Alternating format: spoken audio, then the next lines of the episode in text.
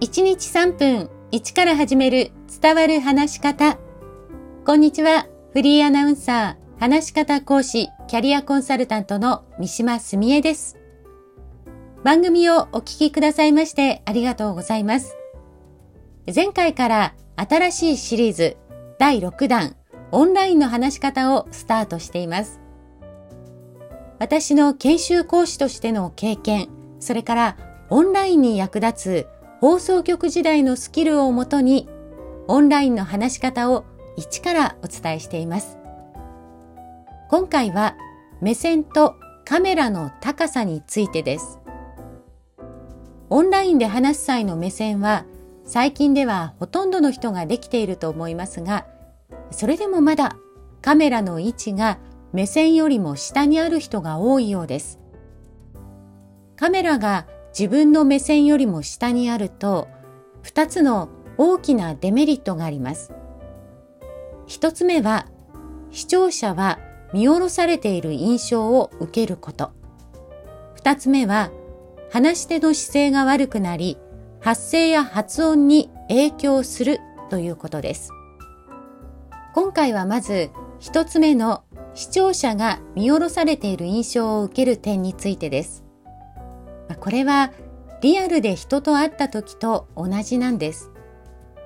例えば子供と話す時に子供の目線と合わせるためにかがむことがあると思います。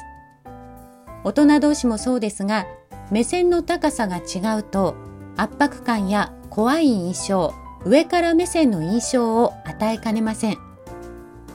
相手と目線の高さを合わせるというのは相手に安心感を与えコミュニケーションを円滑にする鍵なんです。オンラインの時はカメラが相手の目だと思ってカメラの高さやパソコンの高さを決めるといいと思います。ちなみに放送局のスタジオのカメラは高さをスムーズに変えることができます。私がカメラマンの方に教わったのは、カメラの高さは出演者の目線に合わせること。そうすると、見ている人にとって自然な目線になるんだということでした。最近はカメラも少し軽くなったのかもしれませんが、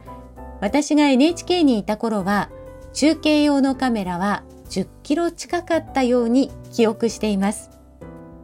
カメラマンの方はそれを軽々と担いで自由に動きながら安定した映像を撮るんですから本当にすごいなぁと思います。さあ次回はオンラインで目線とカメラの高さを合わせるポイント、姿勢についてお話しします。なぜ姿勢が大切なのか。今日も最後までお聴きくださいましてありがとうございました。